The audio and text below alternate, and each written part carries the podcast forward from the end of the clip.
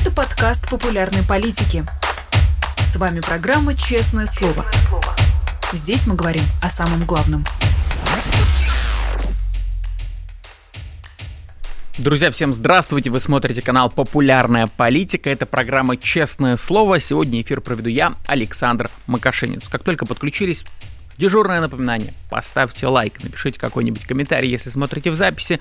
Ну а если смотрите в онлайне прямо сейчас, большое вам за это отдельно э, спасибо. Ну и доброе утро, э, соответственно, для тех, для кого это сейчас утро. Ну и кроме того, не забывайте, что есть суперчат, где можно задавать платные вопросы может быть, в конце эфира будут вопросы какие-то ко мне или какие-то комментарии, то, пожалуйста, в конце эфира обязательно на них отвечу или просто зачитаю. Ну а кроме того, естественно, могут быть, я надеюсь, будут вопросы для нашего сегодняшнего гостя. Их в суперчат тоже э, записывайте, передавайте. Я буду, в свою очередь, их передавать нашему гостю. Это Станислав Белковский, политолог, который к нам уже подключился. Станислав, здравствуйте.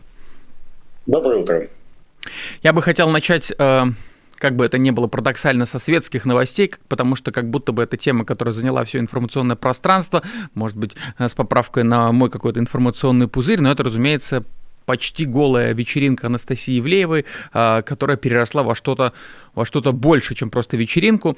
А, журналист Андрей Захаров предлагает такое объяснение, почему так много обсуждений вообще это все вызвало. То, что фотографии с полуголыми звездами занесли в гараж безопасности к Владимиру Путину и Николаю Патрушеву. Они были сильно возмущены. Но если серьезно, вы понимаете, почему это переросло в такой скандал, что за этим стоит? Ну, я думаю, что Владимир Путин и Николай Патрушев этого не видели. Э, сказать, не, не, нельзя беспокоить президента такими вопросами. Да и вообще, я вижу явный тренд на демонизацию Николая Платоновича Патрушева и попытки приписать ему все плохое, что есть в путинской системе власти, которая явно исходит от его оппонентов. Это началось еще с э, появления книги о святом равноапостольном Валентине Борисовиче Юмашеве. Помните, была такая книжка, где рассказывал, что плод и спасение русской демократии – это Валентин Борисович Борисович Юмашев. Потому что членам семьи Ельцина очень надо отмазаться от западных санкций, не предотвратить введение против них западных санкций. Они ведут по этому поводу э, последовательную пиар-компанию, в рамках которой сам Владимир Владимирович Путин не так уж и плох. Э, в нем есть немало хорошего, но они же привели его к власти, поэтому не могут объявить, что он из чадиада и воплощенное зло. А вот в его окружении есть э, совсем нехорошие люди, среди которых выделяется, конечно, Николай Платонович Патрушев. Но что касается голой вечеринки Анастасии Евлеевой, то это событие не светское, а вполне себе политическое, потому что оно демонстрирует, куда движется современный РФный тоталитаризм что мы не живем при авторитарном режиме, тем более при просвещенном авторитаризме, коим грезили российские системные либералы в 90-е годы, и который, по их мнению, воплотился при Владимире Путине на периоды первых песен, в его первые два срока. Мы живем уже при полноценном тоталитаризме, более жестком, чем э, в, при Совет, чем в Советском Союзе хрущевско-брежневских времен. То есть это уже приближается к сталинским нормативам, не только по гигантским срокам, которые дают в этой системе власти, но и по гонениям на, не побоюсь этого слова, не побоюсь этого слова, сочетание деятелей культуры. То есть я не знаю, можно ли считать Анастасию его деятелем культуры, но это скорее богема, да, который в этом понимании в тоталитарном Сталин, при сталинском режиме не существовало, хотя богема есть всегда. Знаете, это как э, домашние насекомые, которые переживут ядерную войну. Что бы ни случилось, они всегда в строю. Особенно тараканы. Поэтому, конечно, богема всегда существует. Э, ну, э, в более широком контексте нам показали в уходящем 2023 году, э, что можно сесть в тюрьму за поставленный несколько лет назад спектакль что случилось с режиссеркой Евгенией Беркович и драматургкой Светланой Петричук в связи с их спектаклем «Финист. Ясный сок». А, Причем дело даже не в том, что там все шито белыми нитками, никак, ничего антигосударственного и протеррористического в их спектакле нет. А в том, что в принципе создан прецедент, что спектакль является тоже территорией уголовной ответственности. А, даже если кто-то сводит личные счеты с ними, а спектакль только повод, все равно это работающий, действующий повод. Чего при Хрущеве и Брежневе в Советском Союзе не было. Это было при Сталине только, чтобы сажали режиссеров и драматургов. А потом э, дошли руки до писателей. Э, значит, мы видели на примере Григория Шаловича Чхартишвили, Бориса Акунина, что можно полностью запретить писателя, подвергнуть его тотальному астракизму и изгнать из э, российского культурного пространства. Главное, не дать зарабатывать денег. Но сейчас дело дошло до шоу-бизнеса. Нужно напомнить всем, что должен действовать, э, желез, должно действовать железное святое правило тоталитарного режима РФного образца. Вы можете делать все, что угодно, заниматься однополой любовью, э, стоять на голове. Э, значит, но все это должно быть не публично, и это не предназначается для народных глаз и ушей. Потому что народ от этого должен быть полностью отрезан. А если это попало в народ, то вы будете виноваты. Это запрещено. Собственно, весь смысл анти-ЛГБТ законодательства и решения Верховного суда о запрете несуществующей организации ЛГБТ+, что само по себе абсурд именно уже сталинского э, абсолютно уровня, типа там громких процессов э, конца 30, середины конца 30-х годов 20 э, века. В том, чтобы это не обсуждалось публично. Ясно, что в РФ очень много высокопоставленных геев.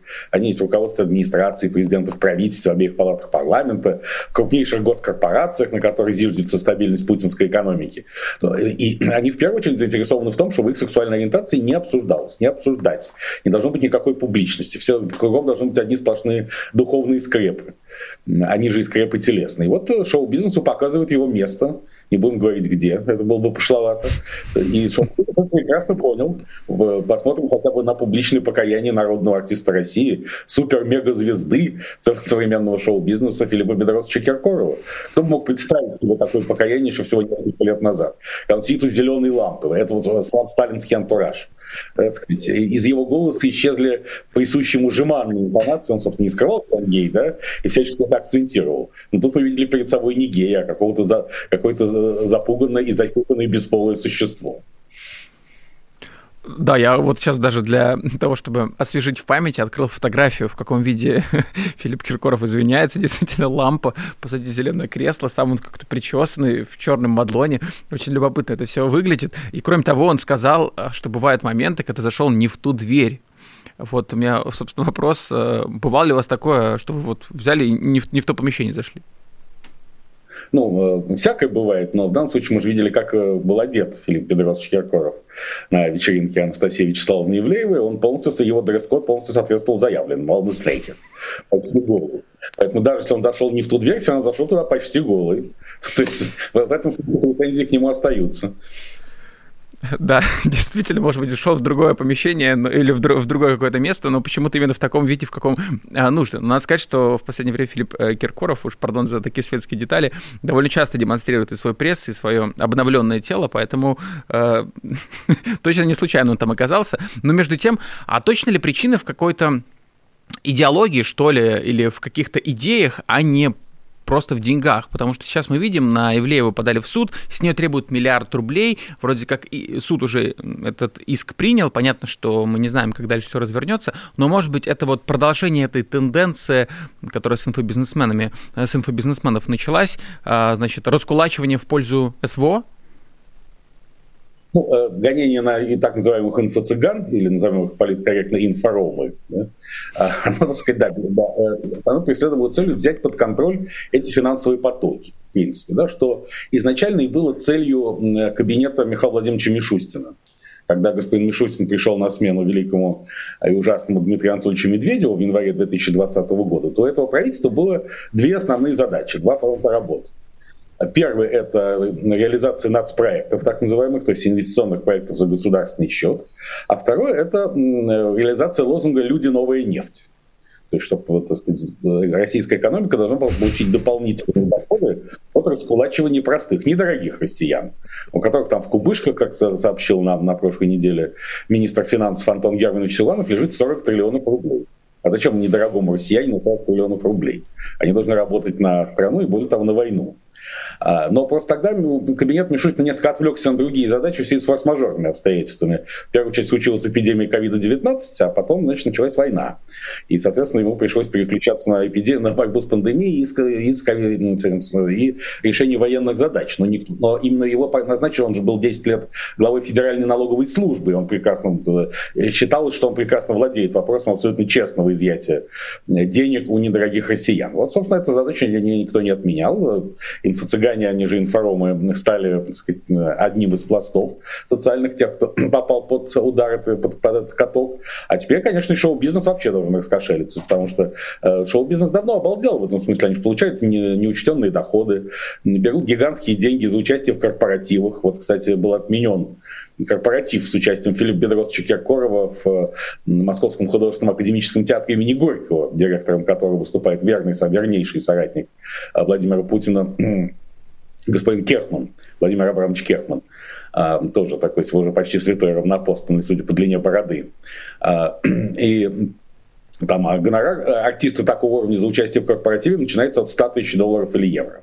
Кстати, все эти деньги неучтенные текут мимо федерального бюджета и, и совершенно не работают на спецоперацию Z. Это можно как-то простить и понять, и объяснить? Нет. Конечно, нужно потрясти шоу-бизнес, а кроме того, во всех этих сферах начинается передел. То есть, условно говоря, освобождается, например, ниша, в которой царил Борис Акунин. Один из самых популярных писателей э, Российской Федерации последних 20 лет.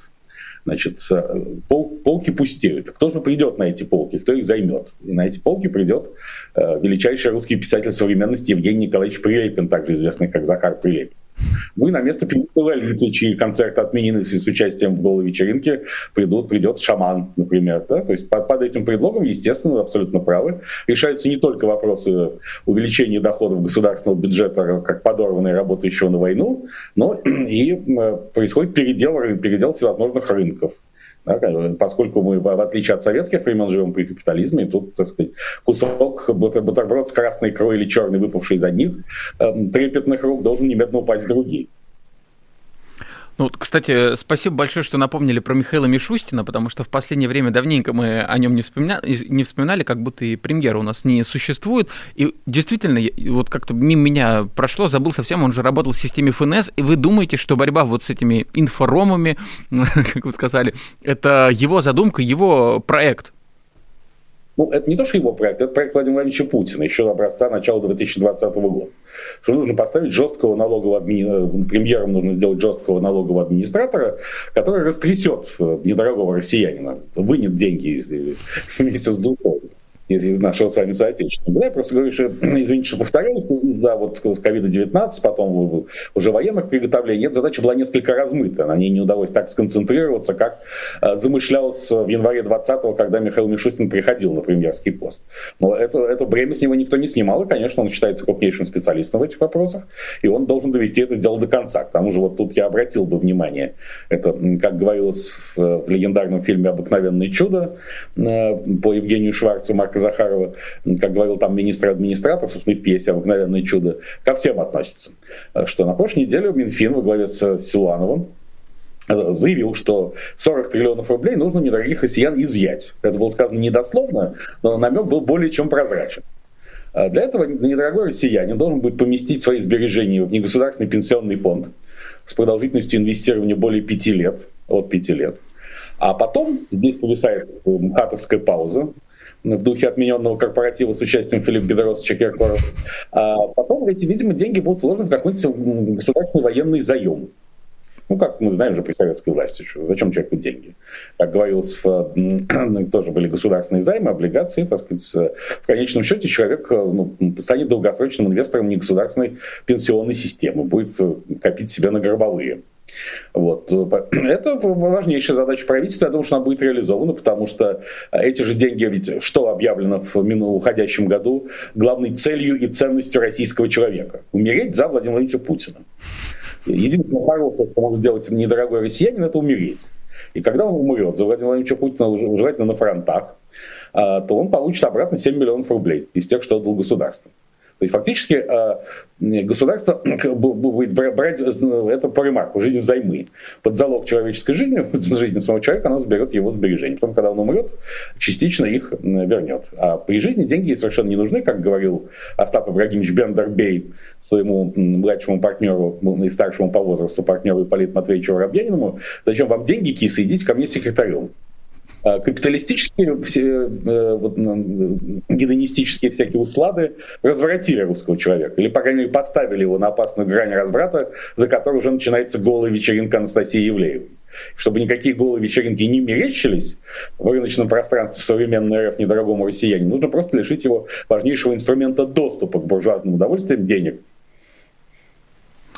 А, последнее уточнение. А, вот в этой градации Анастасия Ивлеева, Филипп Киркоров, Лолита – это дорогие или недорогие россияне? Нет, это дорогие россияне. То есть это, в принципе, уважаемые люди. Да? Это не полные лохи. Потому mm-hmm. что весь, весь многонациональный РФ народ состоит из двух неравных частей. Большая часть это лохи, с которыми можно делать все, что угодно. А меньшая часть, достойнейшие люди, заслуживающие уважения, это те, кто разводит лохов на деньги. Ну, вся вертикальная на, на этом и построена. Поскольку, естественно, Анастасия Ивлеева, Филипп Киркоров и так далее, это люди, которые разводят лохов на деньги и чувствуют себя хорошо и обнимаются с Дмитрием Сергеевичем Песковым, то, конечно, в принципе, это люди, заслуживающие уважения. Но в тоталитарной системе это уважение уже не будет безграничным. Сегодня ты обнимаешься с Песковым, а завтра ты понимаешь, что это ни от чего тебя не страхует и ничто тебя не гарантирует. И спокойно, записываешь покаянное обращение в духе «Господин Путин произошла чудовищная ошибка». Ну вот, то есть, перед лицом тоталитарного катка равны все, в том числе и те, кто займет освобождающиеся ниши в результате переделов рынков. То есть, условно говоря, сегодня там Прилепина шаман на коне, но что с ними будет завтра, когда тоталитарная система пошевелит мизинцем, совершенно никому не ясно. Потому что никаких гарантий безопасности при развитом тоталитаризме не может быть ни для кого.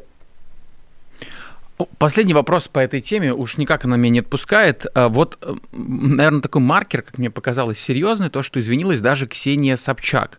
Не говорит ли это о том, что сигналы о том, что нужно извиниться, и последствия будут очень серьезны, они приходили самого высокого уровня. Вот вы говорили, что Путин об этом не знает, но, может быть, знает кто-то чуть-чуть ниже? Они, они приходили с достаточно высокого уровня, без сомнения. Потому что, да, я с вами согласен, что извинение Ксении Анатольевны Собчак – это ключевой маркер, а, потому что, в принципе, она постоянная величина в этой элите.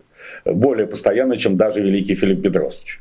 Э, да, которому всегда же прощалось все. Там, да, но да, даже иногда однажды возбудили уголовное дело в его отношении там, в связи с какими-то насильственными действиями, он э, уезжал в Израиль ненадолго. Ну, естественно, потом дело прикрыли, все стало хорошо. Но Ксения Анатольевна, конечно, это, это вот на этом фоне это ключевой персонаж, и если пришлось извиняться даже ей, значит, дело пахнет керосином не по-детски. Ну, между тем, хотел к другой теме перейти. Сергей Шойгу рассказал, что цель на 23 год у него, как у министра, была сдержать наступление Украины. А, и мне показалось, будет, наверное, любопытно для наших зрителей, если мы, если вы не против, подведем какие-то итоги года для некоторых политических акторов. Речь не только про Россию, но и про другие а, страны. И давайте, раз уж Сергей Шойгу а, начали, э, Сергей Шойгу начали, давайте о нем и поговорим. Вот как бы вы описали, если так тезисно, итоги года для Сергея Шойгу? Э, они блестящие, восхитительные, триумфальные, а, потому что Сергей Кужугетович Шойгу избавился от своего главного оппонента, Евгения Викторовича Пригожина. И уже поэтому это победительный год. Второй, действительно, контрнаступление вооруженных сил Украины оказалось неуспешным. Поэтому Шойгу доказал, что он, и, собственно, он говорил об этом на расширенной коллегии Министерства обороны, состоявшейся недавно и подводившей итоги 2023 года, что у нас теперь больше не... Вот если по итогам предыдущего года стало ясно, что армия РФ никакая не вторая в мире, а, в общем, достаточно мало дееспособный такой рыхлый конгломерат, Э, военизированных структур, то по итогам 2023-го Шойгу прямо объявил уже первой армией мира, самой боеспособной в мировой истории. Поэтому, конечно, он, э, и он э, снял с себя все подозрения в неэффективности в качестве военного министра. Э, которых было очень много, и э, мы все помним, уже начинаем забывать, как это ни странно, так, так уж коротка наша коллективная память, но помню, Шойгу, Герасимов, где боеприпасы, эти легендарные ролики Евгений Пригожин, все это было в этом году. И в этом же году Пригожин объяснял публично многомиллионной аудитории, почему Шойгу и Герасимов катастрофически не справляются с своими обязанностями. Наконец, 23 июня случился мятеж Евгения Пригожина, и регулярные войска ничего не смогли ему противопоставить. С небольшим отрядом, меньше 10 тысяч человек, Пригожин дошел практически до Москвы, где часть э, людей разбежалась, часть трепетала, а третья часть неравно держала кулаки за успех мятежа. Вот. Но потом, после 23 августа, когда Евгений Викторович Пригожин погиб смертью храбрых, специально взорвав, видимо, гранату, а до этого нанюхавшись белого порошка, как объяснял нам Владимир Владимирович Путин, собственно, Шойгу не осталось его основного публичного и непубличного оппонента. И это, тут еще украинское наступление провалилось. Ну, конечно, это тотальный, тотальный триумф. Давайте пойдем дальше. Еще один персонаж, о котором много было разговоров, слухов и так далее, Рамзан Кадыров. Рамзан Ахматович тоже может записать этот год себе в актив. Во-первых, из двух главных плохих парней, которым можно все, э, их было двое на челне, он и Евгений Викторович Пригожин, в живых остался один. Это значит, что он за двоих может теперь работать и рассчитывать на двойную милость вождя.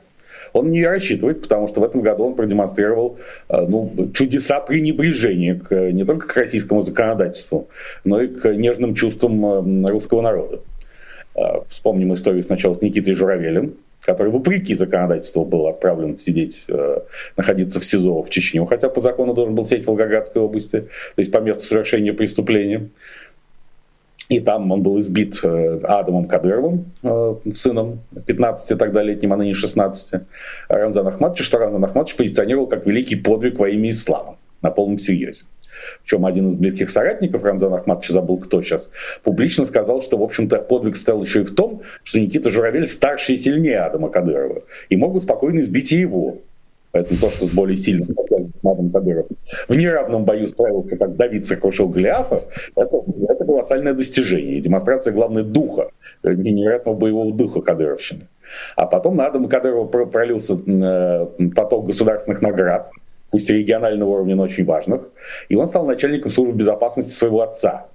Если кто-то сначала думал, что это анекдот, и начинал подхихикивать в этом месте, то в конце года стало ясно, что это совсем не анекдот, а на полном серьезе, потому что Рамзан Ахматович сопровождал Владимира Владимировича Путина во время визитов в Объединенные Арабские Эмираты и Саудовскую Аравию, и там мы воочию увидели, что в состав делегации входит Адам Кадыров, как начальник охраны отца, и командует его охранниками, расставляя их.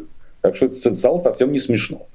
Или если смешно, на такой высокоистерической ноте смеха. Поэтому Рамзан Ахматович показал, что он в гробу видал Российскую Федерацию, все, он, тут ему все позволено, никаких ограничителей нет. Увенчал он эту свою кампанию в 2023 году заявлением, что лучше бы Никиту Журавеля убили. Это нормально, призыв к убийству. И российские политики всех уровней, правозащитники, журналисты, все мейнстримные фигуры в этот момент засунули язык себе куда подальше. И никто не прокомментировал это беспрецедентно смелое заявление Рамзана Ахматовича. Это ли не триумф?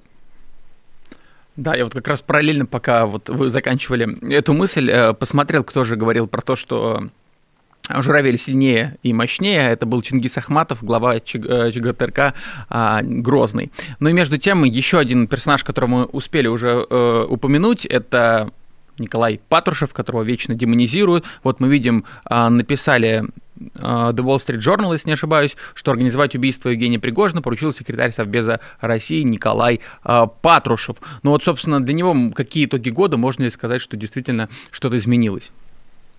Нет, я думаю, что ничего не изменилось, кроме как вот в, в части, по части создания мифологии великого Патрушева. Но это для него невыгодно, разумеется. Потому что всякий правильный путинский соратник должен быть предельно скромен и не приписывать себе больших заслуг. Собственно, Патрушев и не приписывает. Это ему приписывают его аппаратные оппоненты, прекрасно понимая, что тем самым они играют против него. И сама, и сама эта слава великого демона в какой-то момент начинает работать против него. Хотя, безусловно, Николай Платонович старейший соратник Владимира Владимировича, и вряд ли президент подозревает его хоть в какой-то минимальной нелояльности или э, завышенных амбициях. Но это, этот год был, э, ну, э, сыграл ли Николай Платонович ключевую роль в убийстве Евгения Викторовича Пригожина, в общем, не ясно, поскольку понятно, что такие приказы может отдавать в стране только один человек. Другое дело, что эти приказы не фиксируются, являются неофициальными и неформальными.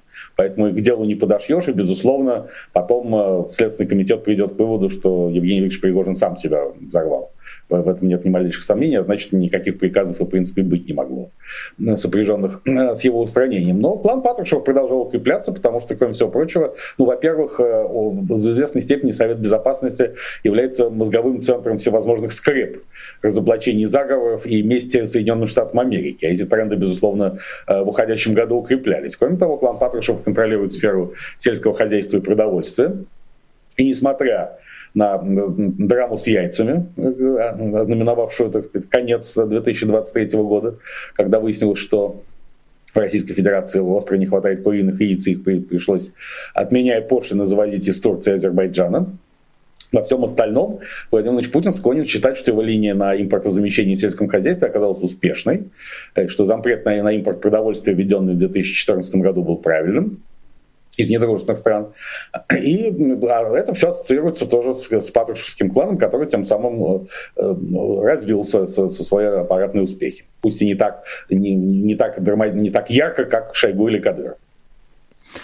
Ну, хорошо, еще несколько кандидатур есть. Э, наверное, главное в среди российской политики, это не наверное, а точно, это Владимир Путин. Вот тут какие можно подвести итоги? Насколько он был удачным этот год для него?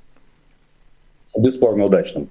А, опять же, с точки зрения оценки им самим этой ситуации. Потому что я, например, считаю путь к полной изоляции России и построению в ней а, полноформатного тоталитарного режима сталинского образца гибельным. Но Владимир Владимирович считает ровно наоборот. И между Путиным и мной есть небольшая разница. Или две большие, как говорят в Одессе. Он президент Российской Федерации, а я никто, поэтому от него это все зависит, а от меня нет. Или, по крайней мере, зависит в минимальной степени. А, поэтому ну, тоталитаризм укреплялся, Владимир Путин всегда хотел избавиться от демократии, но не было повода. Наконец, таким поводом стала спецоперация Z, то есть война. Он избав... активно избавляется э, изгоняет из России, отправляет в тюрьмы несогласных с ним людей, что полностью отвечает его представлениям о предмете, как надо поступать. В РФ должны остаться на поверхности только полностью поддерж... люди, поддерживающие его, то есть тоталитаризм и войну как ключевой фактор существования тоталитаризма как двигатель его стабильного функционирования. Он, по мнению Владимира Владимировича Путина, РФ полностью избежал экономического краха, несмотря на введенные против нее тысячи всевозможных санкций. Экономика перешла на военные рельсы. Люди в депрессивных вчера регионах, где располагаются объекты военно-промышленного комплекса, стали получать гигантские, невиданные до то ли зарплаты. Наконец, на фронтах все стало хорошо.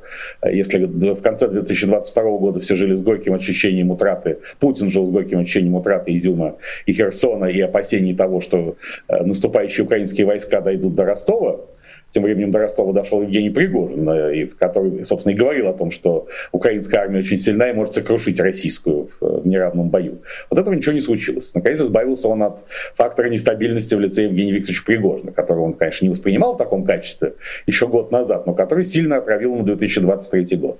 Мятеж не привел к смене власти в РФ, зато привел к гибели этого вышедшего из-под контроля мощного бойца. Поэтому здесь Владимир Владимирович, конечно, будет встречать Новый год в, в очень хорошем настроении. А в таком случае, на ваш взгляд, в каком настроении вообще, каковы итоги года для Владимира Зеленского? А, для Владимира Зеленского год был очень тяжелым, потому что ну, он входил в этот год как современный Черчилль и победитель, кроме того, который не просто остановил поход на Киев второй армии мира и предотвратил уничтожение украинской государственности. Но и в, конце года он сцелился с некоторыми явными военными успехами. А, в 2023-м существенных военных успехов Украины не было, если не считать, конечно, некоторых метких ударов по Черноморскому флоту. Это было достаточно существенно, но все-таки это не может затмить а, неуспеха контрнаступления. И на этом фоне вылезли старые внутриэлитные противоречия в Украине. Выяснилось, что элиты отнюдь не консолидированы вокруг Владимира Александровича. Они были консолидированы в 2020 22-м, да, когда он был совершенно незаменим и неотменим, и от его поведения в первые дни и недели войны очень многое зависело. Зависело практически все. Если ему предлагали бежать, и даже Соединенные Штаты Америки были готовы организовать этот побег, но он отказался от побега, встал насмерть и спас Украину. Сейчас это уже совсем не так, и рейтинг его снизился, хотя эм, э, все еще остается весьма высоким, 62%. Но это не те 84%, которые были год назад. А на этом фоне э, рейтинг его подразумеваемого, хотя и официально не объявленного никем, оппонента и конкурента Валерия Федоровича Залужного, главнокомандующего вооруженными силами Украины, э, твердо стоит на отметке 88. То есть 88 против 62, что порождает у Владимира Зеленского определенную нервозность, проявившуюся в том числе на его недавней большой пресс-конференции по итогам года. Ну и тут еще выяснилось, что Конгресс Соединенных Штатов Америки не успел одобрить пакет помощи Украине, который критически важен для страны в этом году. А кроме того, в уходящем году еще Виктор Орбан, а, премьер-министр Венгрии, угрожая всеми возможными вето, заблокировал одобрение помощи Евросоюза в объеме 50 миллиардов евро. Поэтому, разумеется, это усугубило нервозность, равно как и самое неприятное, что произошло в судьбе Владимира Александровича Зеленского в этом году, это исчерпание Украины мобилизационного ресурса. Сейчас, как мы знаем, э, правительство Украины внесло в парламент подготовленное Министерство обороны Украины законопроект о мобилизации. Он достаточно драконовский, но альтернативы ему нет, потому что э, Украине остро нужны новые люди на фронтах, а как признают украинские военачальники, поток добровольцев исчерпан. И поэтому, разумеется, здесь для э, Владимира Зеленского год завершается на нервно-суровой ноте. Ну и хочу перейти э, к теме, за которой как будто бы уже чуть меньше, как мне кажется, наши зрители стали следить. Это то, что происходит э, в войне между Израилем и э, Хамасом. И вот тут хотел бы, наверное, может быть, чтобы вы тезисно тоже подвели итоги года для э, Бениамина Нетаньяху, премьер-министра э, Израиля. Ну и дальше перейдем к другим новостям. Более 70% израильтян считают, что премьер-министр Биби Нетаньяху несет ответственность за то, что Израиль оказался не вполне, мягко говоря, готов э, к войне 7 октября. А сам Биби считает другое он ну, уже понятно, что он совершенно уходить от власти не собирается в следующем году, к чему его многие призывают, и не только в политическом истеблишменте. А он, чтобы уйти от обсуждения вопроса, кто же виноват во внезапности нападения Хамаса 7 э, октября и неготовности к войне, он переложил бремя ответственности на своих предшественников, э, ныне уже покойных. Во-первых, на премьер, бывшего премьер-министра Рели Шарона, который осуществил одностороннее размежевание с Газой в 2005 году, выведя оттуда израильские войска и еврейские поселения пусть не многочисленные, но все же влиявшие на обстановку в секторе Газа. И, конечно, на Ицхака Рабина, э, Шимона Переса и здравствующего Билла Клинтона, которые, бывшего президента США, которые организовали соглашение Осло 1993-1995 годов, в результате которого была признана субъектность палестинской национальной администрации, палестинской автономии. Именно это, с точки зрения Нетаньяху, как он официально объявил, есть первородный грех, который в итоге породил войну 7 октября. Кроме того, Биби всячески подчеркивает, что эта война судьбоносна. Сейчас она по-прежнему пока называется «Операция «Железные мечи», но ей подыскивают новое название. И один из вариантов «Война бытия» по первой книге Библии, «Genesis. Бытие» чтобы ну, тем самым Биби Нетаньяху хочет показать, что э, его победа над Хамасом будет сопоставима, собственно, с выигрышем войны Израиля за независимость 48-49 годов 20 э, века. И когда, если и когда он станет победителем в начале э, ну, 2024 года, тогда претензии к нему будут сняты, и он со спокойной совестью останется на своем посту. Но поскольку израильское общество демократическое, а не тоталитарное, как эм, современная РФ, и, в общем, тотальная пропаганда имеет определенное значение, но далеко не такое, тому же Израиль невелик, и там почти все друг друга знают, то это не так. Все, все эти лозунги не, в полной мере действуют на израильский народ, который по-прежнему все же считает, что Биби должен ответить за последствия 7 октября сам лично. Поэтому, но он будет бороться уже, понятно, за свое кресло до конца. В этом смысле год заканчивает для него весьма неоднозначно, потому что, э, как всякое большое потрясение, война 7 октября имеет и положительные последствия, поскольку всякое потрясение наделено очистительной силой. Э, вот не случайно война была, эта операция Хамаса была названа «Потоп Алякса». Потоп же очистителен. Вот для Израиля он очистителен, поскольку до войны, до 7 октября, Израиль жил в условиях глубокой внутренней конфронтации, раскола и раздрая, фактически холодной гражданской войны между двумя половинами страны, которые раскололись на тему юридической реформы, предложенной кабинетом Нетаньяху, реформы системы правосудия. Но это был лишь повод, а истинная причина — это накопившееся противоречие между религиозным и светским Израилем. И война фактически сняла, если не сняла эти противоречия, то увела далеко на задний план. Израиль полностью консолидирован в противостоянии Хамасу. Кроме того, резкие вспышки антисемитизма в разных странах мира, в том числе в свободном мире, когда выяснилось, что антисемитизм расцветает и процветает в крупнейших американских университетах, еще недавно выглядевших светлыми разума и маяками цивилизации, то многие евреи во всем мире задумались все-таки о переезде в Израиль. А, потому что как, как бы не воевал Израиль с Хамасом, он остается для, Израиля, для еврея самым комфортным и безопасным местом, и поэтому по итогам войны еще миллион другой евреев прибудет в Израиль и будет способствовать его процветанию. Но сможет ли на, на этом Перу э, стать главным, остаться главным Биби Нетаньяху, вопрос открыт. Ну и вот, э, продолжая, собственно, историю с Биби Нетаньяху, он написал гостевую колонку Wall Street Journal, назвал условия прекращения войны в секторе Газа. Это уничтожение Хамас, демилитаризация сектора Газа и дерадикализация его населения. Понятно, что мы две войны, Россию и войну, в которой э, участвует Израиль, мы не сравниваем, а просто сами цели звучат как бы немножко абстрактно, и, разумеется, в сознании сразу возникает слава Владимира Путина, который говорит про демилитаризацию и денацификацию. Понимаете ли вы, в чем принципиальное отличие слов Нетаньяху от э, слов Путина, цели Путина? Ну, действительно, каким-то странным образом Биби Нетаньяху позаимствовал Путин терминологию. Наверное, ему никто не подсказал, что так делать не надо, что, может быть, терминология будет пересмотрена. Но целью является уничтожение Хамаса. А что делать дальше, пока никто не знает. Потому что Биби говорит о том, что фактически надо отказаться от концепции двух государств для двух народов, заложенных в соглашении Осло. Это противоречит э, позиции многих и в Израиле, и, и мирового сообщества, так называемого. Да, конечно. Израиль много раз доказывал, что может стоять за себя сам, и мировое сообщество не так уж для него и важно. Но это тоже до определенного предела, верно. Оказаться без поддержки ключевого стратегического партнера США Израиль позволить себе не может никогда.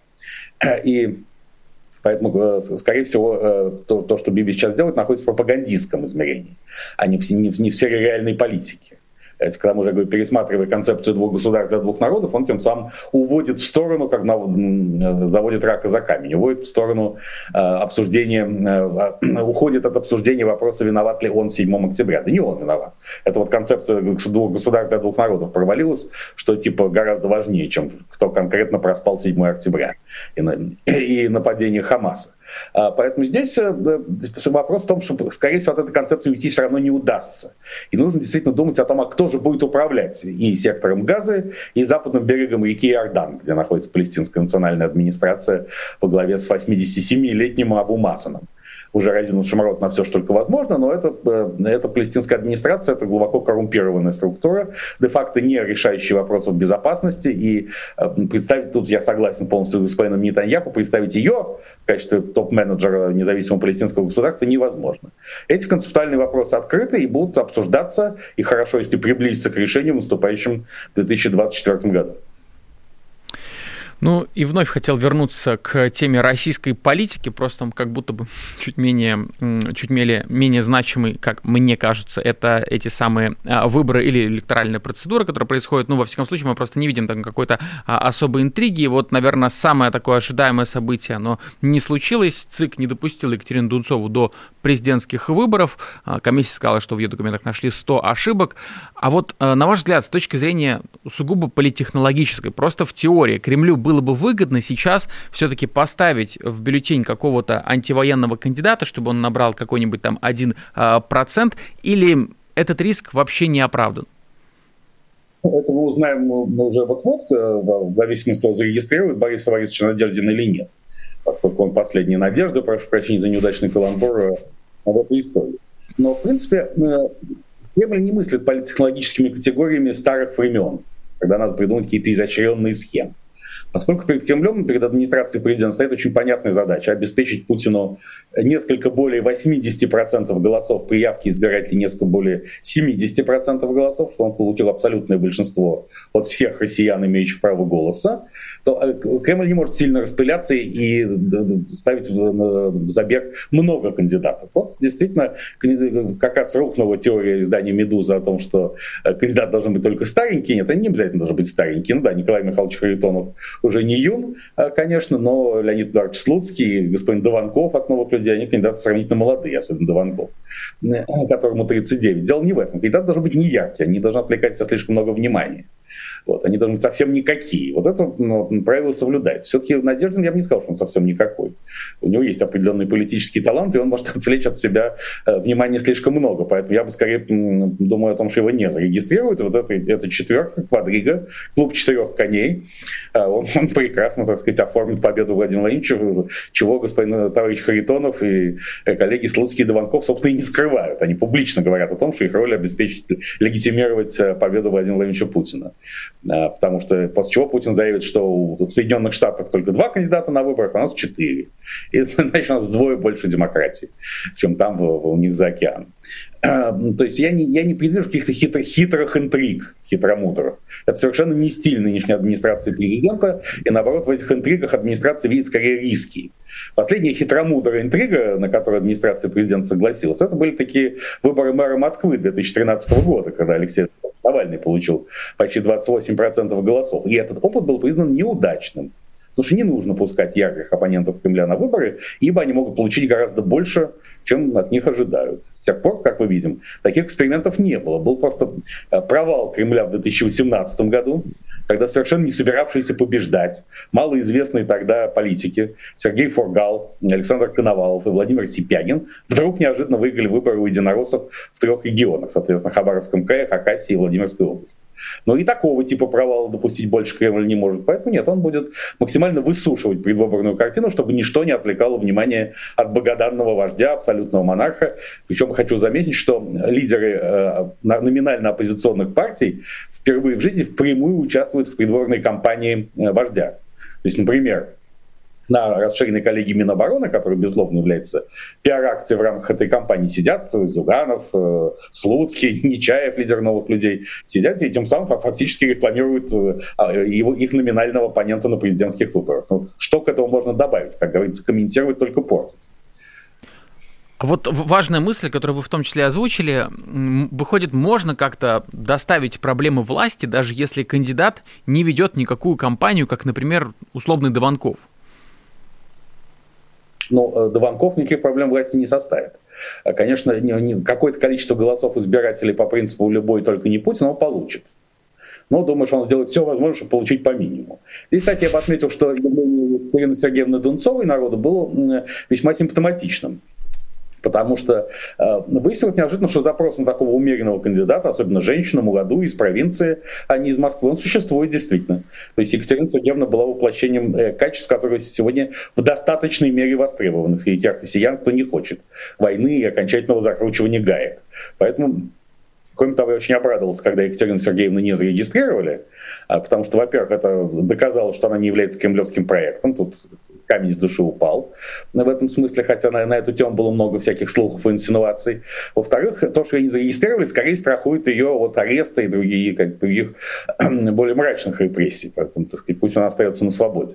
Но сам факт ее появления, в общем, показал, в каком направлении движется не, не путинская политическая мысль в современной РФ, что поскольку я давний сторонник вообще идеи женского управления и того, что именно менеджмент должны сказать женщины, мне это тоже порадовало.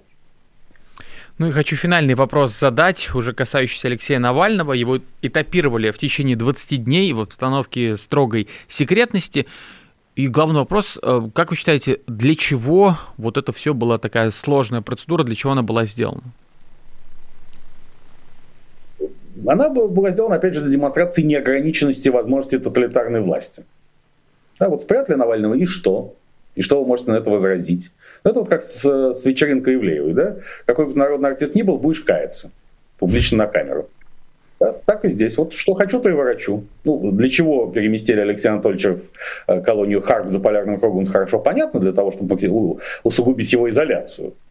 Там, ну, поскольку э, сложнее гораздо добраться кому угодно, адвокату, журналисту, правозащитнику, простому недорогому россиянину до Харпа, чем до Владимирской области, разумеется.